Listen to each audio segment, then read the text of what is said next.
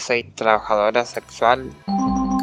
Me contactó una persona por un messenger, me dijo que quería un servicio, yo le dije que sí. Cuando nos encontramos, nos pusimos a hablar de su vida, de la mía. Nos vimos un par de veces, estuvimos paseando un rato. En un momento él me dice que si le tenía que decir algo que se lo diga, porque me notaba incómodo y todo demás. Entonces yo le dije la verdad, le dije que hace 8 años tenía VIH. Y cuando le dije eso, le agarró como una crisis y me empezó a insultar, me empezó a decir hija de puta, ¿cómo puede ser tan porra? Me dijo, me cagaste la vida. Y yo no entendía por el simple hecho de que si no tuvimos relaciones ni nada, solamente nos habíamos dado un par de veces, nos habíamos acariciado expliqué y todo, me dijo, vos me querés contagiar, yo le dije que no, que eso no se contagia, si eso no transmite. Le expliqué y nada, me seguí insultando hasta que en una se calentó y agarró y me dijo, bájate del auto. Cuando me quiero bajar del auto, el agarra, me abre la puerta a los force, digamos, y agarra y me empuja.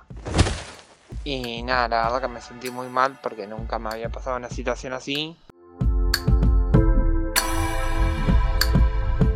Entre 2019 y 2021, la Red Argentina de Jóvenes y Adolescentes Positivos realizó el estudio del índice de la estima y discriminación en personas viviendo con VIH 2.0 en todo el país.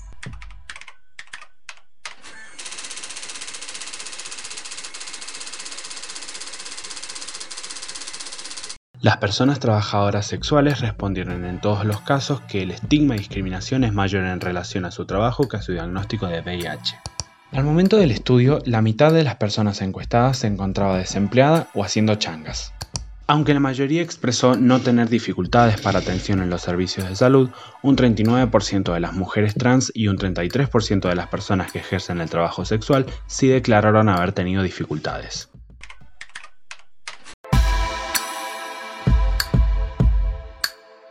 Es la primera vez que se incluye un capítulo específico de mujeres luego de haberse realizado en más de 30 países en todo el mundo.